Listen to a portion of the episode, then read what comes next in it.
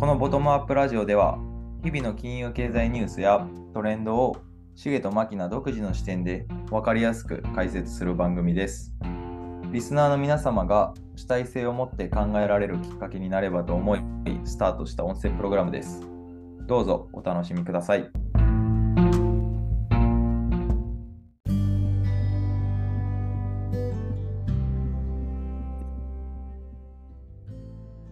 しげさん、こんばんは。こんばんは、お疲れ様です。お疲れ様です。えー、土曜日に先ほどなったばっかりですが、はい、雇用統計があったんですね。そうですね。先ほどありました。はい。まあ、そこについて今日はどんな感じやったのかはい。お話しいただければなと思います。そうですね。ちょっとね、解説していければなと思います。はい。で、あのーまず、雇用統計ですね。まあ、皆さん、多分ご存知じゃない方もいらっしゃるかと思うんで、はい。簡単に説明すると、まあ、その雇用統計って何かというと、その、まあ、アメリカの、まあ、名前の通り、その雇用の状況を、が、まあ、えーわかる、まあ、一つその経済指標なんですけど、はい。まあ、内訳として、なんか失業率が分かったりとか、あとはその非農業部門の雇用者数が分かったりとか、まあ、あとはまあ平均受給はいが分かったりとか、まあ、この主に3つが大事なんですけど、で、あの、まあ、アメリカは、この雇用っていうのを結構大事にしてるんですよ。なるほど。例えば日本だと、まあ、日銀だと、その物価上昇率を2%うんをまあ目標にしてるんですけど、はい。なのでまあ消費者物価指数を結構重要視してるんですけど、まあ、アメリカはまあそれに加えて雇用の最大化っていうモットーもまあ要は掲げてるんですね。なので消費者物価指数も、まあ、まあちょっと順序つけるのはあれですけど、まあ、消費者物価指数が一番大事だとしたら、その次ぐらいに、まあ、この雇用統計は結構大事なんですよ、アメリカで。はい。はい。なので、あのまあ、9月 FOMC ありますけど、それまでのラストの雇用統計だったんで、まあ、結構注目度高かったんですね。はい。はい。で、まあ、結果はどうかと言いますと、まあ、一応、えーっとですね、まあちょっと牧野さんにお見せしましょうか。ちょっとお待ちくださいね。画面共有ではい、画面共有します。お願いします。はい。えーっとですね。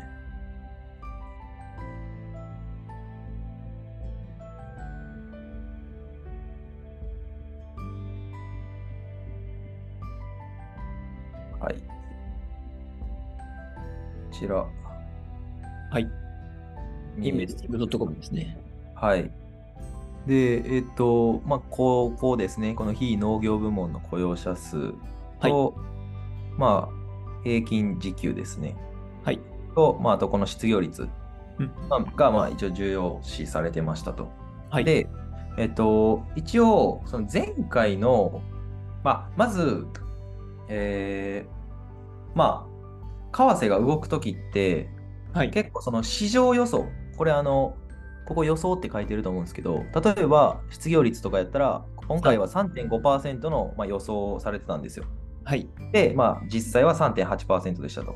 うんで、一応この右に、まあ、前回って書いてるんですけど、これは前回の雇用統計のまあ数字です、これ。はいなので、この市場予想、もしくは前回値との、えー差が、乖離が、まあ、どれぐらいあるか、それがやっぱ広ければ広いほど、えーマーケットも動くんですよ。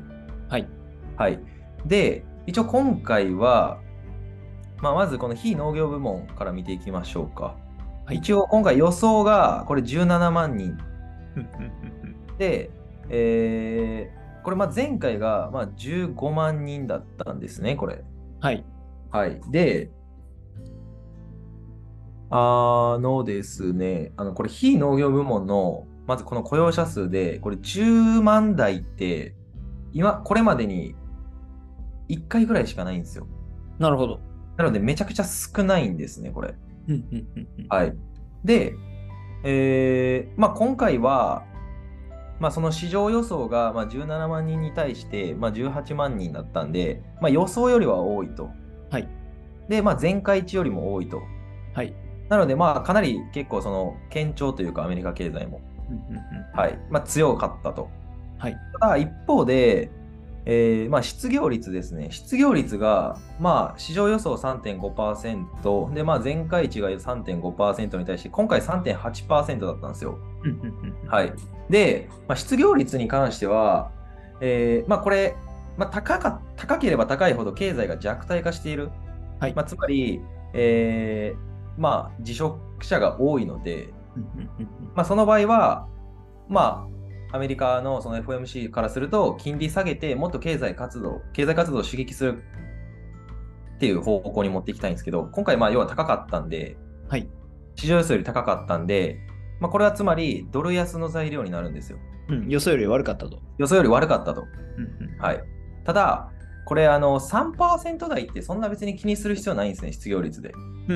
まあ、別に、まあ、これが4%とかいったらちょっとおってなるんですけど、はい。まあ、3%台はまだその耐えのラインといいますか。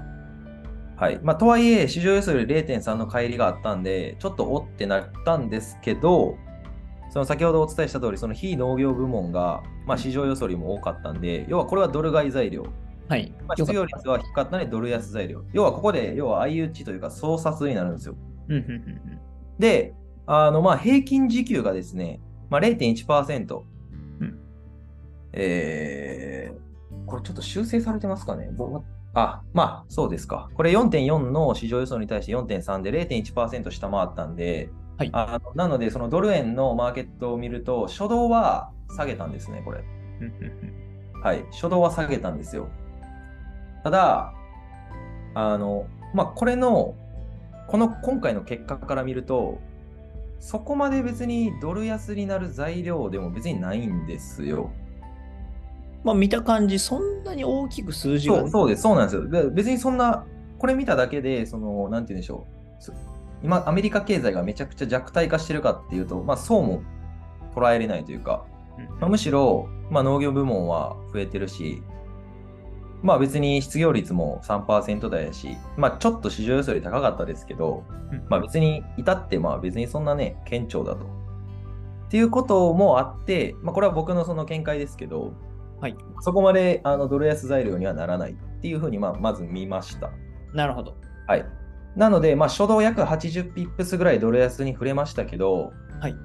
あの、これちょっとね、あの、マーケットの方で、うーん、まあ、100ピプス、まあ、多く見て100ピプス、でも100ピプス以上はまあ出ないだろうっていうまあ予測をしてたんで、まあ、綺麗にまあ約80ぐらいでまあ反発して、まあ、そこから、あの、まあ、下げた分もう戻してるんですね。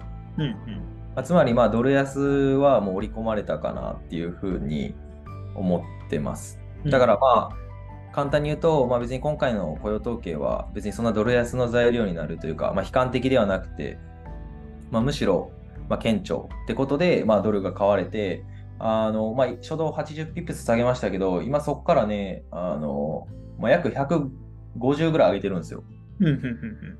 まあ、なんで180下げたとこ、もう戻してるんで、まあ、さほど気にするような、ね、数値ではなかったかなっていうふうに、まあ、ざっとまとめると、そんな感じですかね。なるほど。はい。ここまでのその夏に入ってからあまり大きな動きがないように感じますね。うん。いや、ほんとそうで、っていうのも、やっぱり夏って、まあ8月じゃないですか、夏といえば。は FOMC なかったんですよ。うんうんなので、やっぱりその、重要度で言うと、やっぱりそういう金融政策なんですね、発表の。はい。FOMC なんですよ、やっぱ重要なのが。ただ、その8月は FOMC がなかったので、まあ、相場も退屈じゃないですけど、はい動かないんですね、あんまり。で、まあ、以前もお伝えしましたけど、やっぱ夏って投資家とかからするとバカンスに入ったりとか、まあ、日本だとお盆があったりで、まあ、どっちかっていうとトレーダーってその一旦休暇に入るというか、ポジション調整が入るんですよ。なのであんま動かないと。ただまあ9月入ると FOMC、えーありますし、の一発目の9月の、えー雇用統計と。うんうんまあ、なので、まあ割と重要度が高かったです。はい。はい。はいうん、まあ、なんとなくなんですけど、このラジオを聞いてもらってたら、年間の大きな流れといいますか、はいはいはい。つかめるような気がするんで、や、それめっちゃ大事なんですよ。本当そうで、はい。あの、まあ、他いっぱいね、その細かい指標いっぱいあるんですけど、な別にその注目度ランキングとかで言うと、もう全然下の方なんですよ。まあ、結構極端に言ってますけど、まあでも本当にそうで、もう大事なのって、その FOMC とか、あとは日銀の金融政策とか、まあ、そういう金融政策関連。はいで次に大事なのが、まあ、先ほど牧野さんもおっしゃった通り、あの消費者物価指数ですね。はい。で、その次がまあ雇用統計ぐらい。なので、あのまあ、年間で見ると、まあ、そうなんですよ、大事なのって。うん。はい。まあ、また、その消費者物価指数というものがどういうものなのか、なんではい重要なのかっていうのをまたちょっと解説してもらえたら。そうですね、あの、2週間後あるんで、ちょうど。ちょっと2週間先にはなっちゃいますけど、まあ、ちょうどね、その時にでも解説できればなっていうふうに思いますね。はい。ぜひよろしくお願いします。はい。まあ、今回はね、まあ、その雇用統計だったってことで。はい。でまあ、ひとまずね、まあ、今日ももう週末ですし、まあ、でも結構ドル買われてるんで、結構楽観的に見てるのかなっていうふうに思いますね。でもちょっとそれにしては結構買われてますけどね。まあ、予兆です。ね、明日土曜日なんで、一回ね、マーケットを振り返って、またあの記事に出したいとは思うんですけど、はい。シナリオを楽しみに。はい。そしたら今日はこんなところで終はい。わりましょう。はい。ありがとうございました。ありがとうございました。お疲れ様です。マネです。